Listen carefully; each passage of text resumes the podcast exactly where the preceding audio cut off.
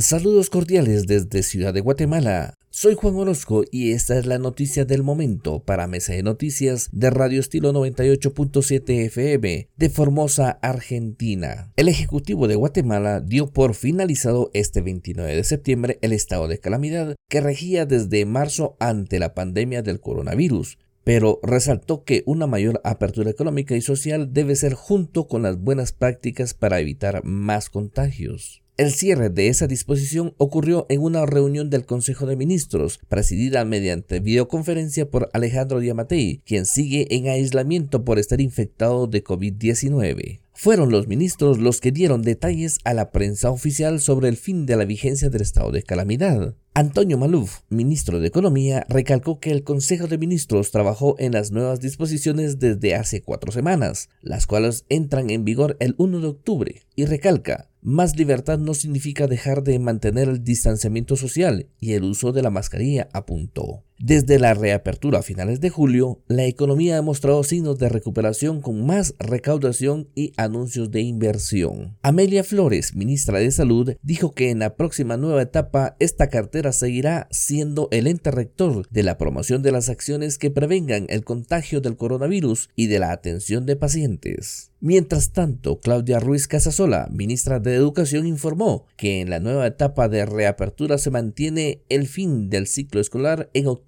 para colegios y noviembre en las escuelas públicas. Desde Ciudad Guatemala, para Mesa de Noticias de Radio Estilo 98.7 FM de Formosa, Argentina, bendecido miércoles, reporta Juan Livardoros